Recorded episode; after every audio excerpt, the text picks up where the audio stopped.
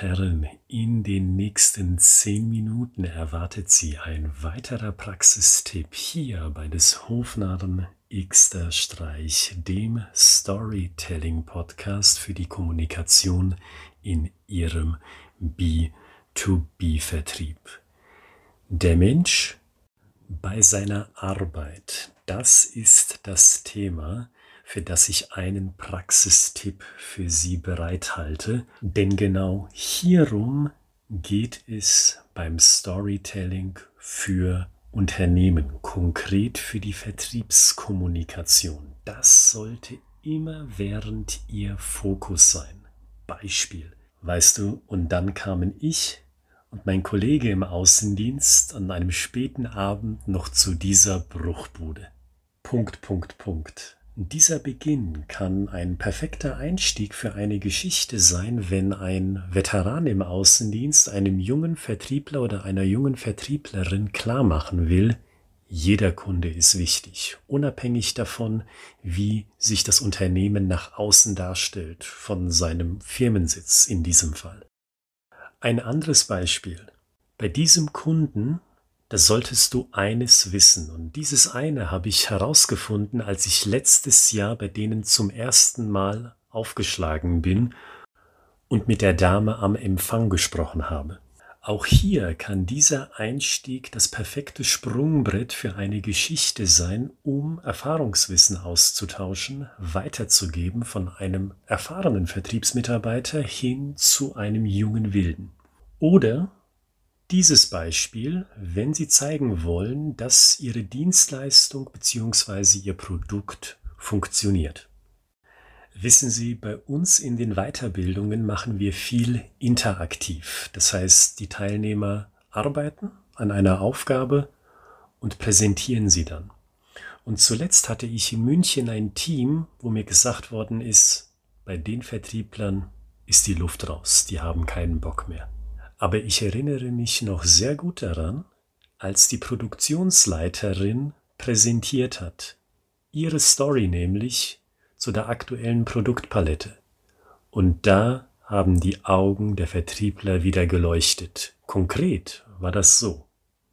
Sie sehen, in allen drei Beispielen ist der Mensch bei der Arbeit im Fokus und zwar auf eine ganz authentische Weise und nicht glatt gebügelt, idealisiert oder sonstiges, also unauthentisches, was ja leider auch häufiger vorkommt im Vertrieb beziehungsweise im Marketing. Gehen wir die drei Beispiele nochmal durch. Das erste, die Bruchbude. Das Szenario, da kommen zwei Außendienstmitarbeiter mit, und die Person, die mir die Geschichte erzählt hat, sagte, das war sogar der letzte Termin, den die beiden sich gegeben haben an diesem Tag. Und dann sehen sie das. Eine Bruchbude. Und natürlich denken sie sich, na, was können wir hier schon erwarten? Das zweite Beispiel mit dem Zusammenfassen einer Unternehmenskultur, die beobachtet wurde. Da könnte man ganz viel dazu sagen, auch ganz viel Abstraktes, aber genau das Gegenteil machen sie. Sie sagen, weißt du, mir ist aufgefallen, wie dieses Unternehmen tickt, als ich mit der Dame am Empfang gesprochen habe. Und auch das ist doch grundauthentisch. Wie häufig haben beispielsweise Sie etwas Ähnliches erlebt, wenn Sie bei einem Unternehmen anrufen? Ich habe das beispielsweise just heute erlebt, als ich eine Dame angerufen habe bei einem Unternehmen, die für die Ausbildung zuständig ist die ganz frech war und abwertend über ihre Kollegen gesprochen hat. Und da habe ich mir schon gedacht, na, spannend, interessant, wie ein Wildfremder, nämlich ich, zu hören bekomme, wie schlimm und wie trottelig angeblich die anderen Menschen in diesem Unternehmen arbeiten. Und dann habe ich mir mal den Spaß gemacht und habe bei Kununu, der Internetseite, die Sie ja wahrscheinlich kennen, zur Unternehmensbewertung nachgeschaut und da habe ich genau das gespiegelt bekommen, dass es in diesem Unternehmen offenkundig eine gestörte Unternehmenskultur gibt. Also ein ganz authentisches Beispiel, bei dem Sie mit einem klaren Bild im Kopf einem jungen Vertriebler, einer jungen Vertrieblerin einen Erfahrungswert mitgeben.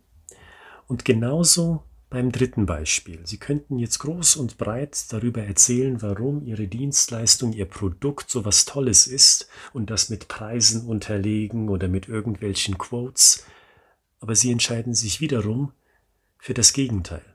Für eine klare Situation, wo Sie Menschen bei der Arbeit beobachtet haben.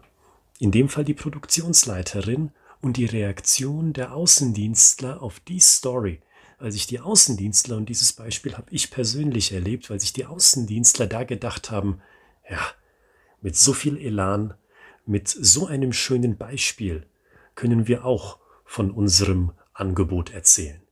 Darauf habe ich Lust, das will ich auch so können.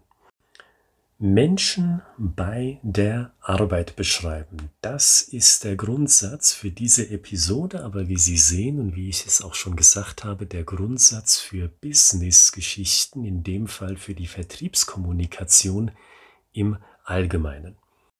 Das gebe ich Ihnen als Tipp mit, um einen guten Einstieg zu finden und mehr noch, um einen guten Kern zu finden für Ihre Akquisekommunikation. Damit vermeiden Sie einerseits das Grundthema, was wir bei jeder Episode vermeiden wollen, nämlich das Erzählen über Zahlen, Daten und Fakten. Und andererseits verhindern Sie damit Geschichten, die zwar Geschichten sind, aber nicht so wirklich in einen Business-Kontext passen wollen. Ich hatte das einmal erlebt in einer Weiterbildung, wie ein Teilnehmer um den heißen Brei geredet hat. Ist ja nicht schlimm aber trotzdem nicht ganz zielführend. Ich erzähle es Ihnen mal kurz. Der Teilnehmer, der hat seine Geschichte angefangen, indem er gesagt hat, stellen Sie sich vor, es war ein schöner, sonniger Sommermorgen. Acht Uhr. Und mein Kollege und ich, wir waren schon auf dem Weg im Außendienst zu unserem ersten Kunden des Tages. Und wissen Sie, mein Kollege, der war frisch verheiratet gewesen zu der Zeit und sie konnten ihm die Freude in seinem Gesicht wörtlich und förmlich ansehen. Und so ging die Geschichte weiter. Ist ja ganz nett erzählt, nur sehen Sie dort Menschen bei der Arbeit. Im ersten Satz beispielsweise überhaupt nicht, weil ob der Tag sonnig war und ob die Jahreszeit der Sommer gewesen ist oder ob es Winter wäre und Regen fällt vom Himmel, als gäbe es kein Morgen mehr, das ist ja irrelevant. Das tut in der Regel nichts zur Geschichte bei, es sei denn, Sie verkaufen irgendwelche Dachlösungen an Architekten, Bauunternehmen oder Häuslebauer.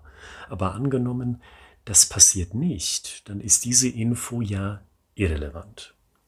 Und auch der zweite Satz und die folgenden Sätze sind nicht zielführend.